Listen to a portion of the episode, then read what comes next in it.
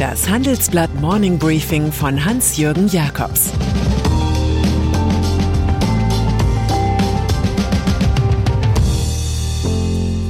Guten Morgen allerseits. Heute ist Donnerstag, der 21. Oktober, und das sind unsere Themen. Die Spitzen des Staates tragen Rot. Der lange Frust des Bundesbankpräsidenten. Miss France Show vor Gericht. Herren im Bundestag.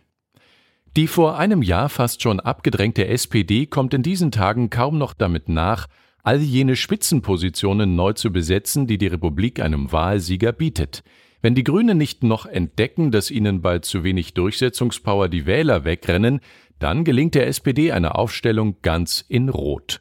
Bundeskanzler Olaf Scholz, Bundestagspräsidentin Bärbel Baas, Bundespräsident Frank-Walter Steinmeier. Und die gerade frei gewordene Präsidentschaft der Bundesbank kann man auch bestücken. Ziemlich viel für eine Partei, die bei der Bundestagswahl gerade mal 25,7 Prozent erreicht hat. Chefposten der Bundesbank wird frei, womit wir bei Jens Weidmann wären.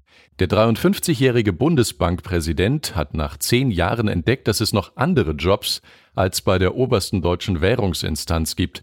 Als ich den Ökonomen zu Beginn porträtiert habe, war er noch voller Optimismus. Er wollte mit Mario Draghi, dem damals neuen Präsidenten der Europäischen Zentralbank, gut kooperieren.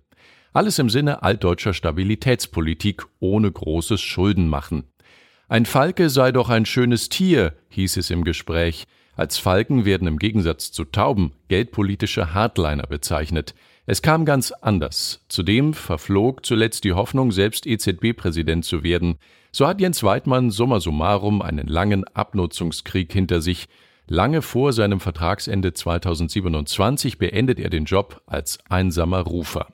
In unserer Titelgeschichte dröseln wir auf, was im Einzelnen Weidmanns Last und Weidmanns Lust ausmachte. Eine saubere Trennung von Geld- und Fiskalpolitik, wie sie Weidmann vorschwebte, ist im Europa der Krisenbewältigung offenbar ein Fall fürs Museum, nicht für den Mainstream. Schwer wirkt die Sorge, ob im Dezember das Pandemie-Notfallprogramm PEPP e über den März 2022 verlängert wird. Es bietet der EZB sehr flexible Chancen, Staatsanleihen von Schuldenländern wie Italien anzukaufen. Die Gefahr der Inflation werde zu gering geschätzt, glaubt der scheidende Bundesbanker. In Deutschland liegt sie derzeit leicht über vier Prozent. Dafür drehe sich zu viel um angebliche deflationäre Risiken. Als Gegengewicht wird der engagierte Volkswirt fehlen. Als geistiger Sachverwalter sieht sich schon Christian Lindner. Auf die FDP komme besondere Verantwortung zu, sagt der mögliche Bundesfinanzminister. Als eine Favoritin für den Bundesbankjob gilt unterdessen EZB-Direktorin Isabel Schnabel. Affäre im Springer Verlag. Noch schlimmer als in einer Krise zu stecken, ist es, mit einer Krise schlecht umzugehen. Matthias Döpfner, CEO von Axel Springer, muss sich da Fragen gefallen lassen. Wie hat er nach dem Rauswurf des Bild-Chefredakteurs Julian Reichelt reagiert? Nicht in einem Gespräch mit einem anderen Medium oder in einer Pressekonferenz, sondern mit einer heruntergeleierten Videobotschaft an die Belegschaft. So in die Richtung nach Diktat verreist. Keine Rolle spielt da, dass sich laut New York Times Frauen bitter über das Sex- und Angstklima bei Bild beklagten. Statt einem Sorry kommt Verschwörungsgeraune über die Informanten. Im Hintergrund wirkten Männer, die erkennbar das Vorgehen organisierten, hieß es. Ex-Bildleute also, die Reichelt ans Leder wollten. Ja, es sei ein sehr drohender, teilweise fast erpresserischer Ton angeschlagen worden. Wir erleben Axel gegen den Rest der Welt, Opfer sind auf einmal die Bildmacher und nicht die im System ausgenutzten Frauen.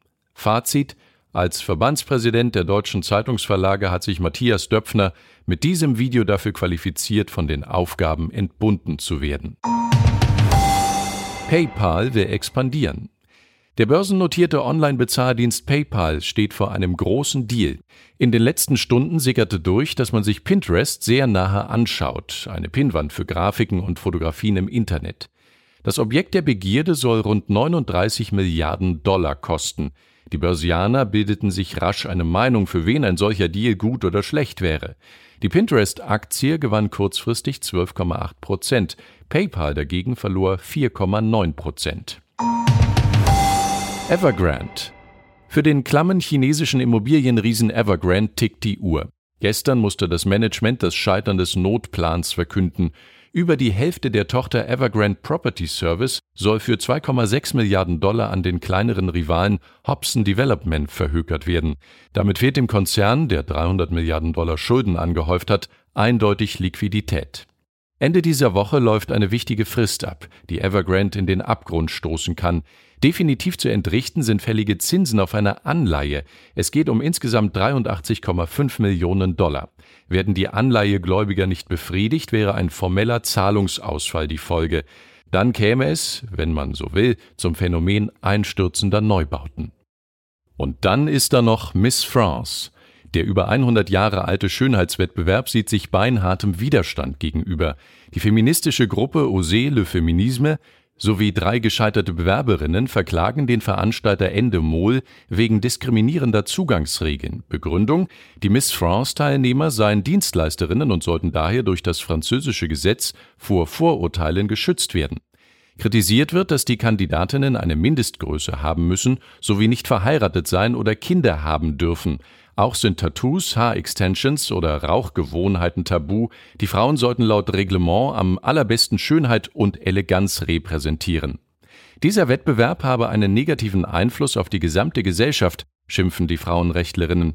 Die französische Modedesignerin Coco Chanel sagte einst, die Schönheit brauchen wir Frauen, damit die Männer uns lieben, die Dummheit, damit wir die Männer lieben. Ich wünsche Ihnen einen schönen Tag mit liebenswürdigen Personen. Es grüßt Sie herzlich Ihr Hans-Jürgen Jakobs. Das Handelsblatt Morning Briefing von Hans-Jürgen Jakobs, gesprochen von Tobias Möck.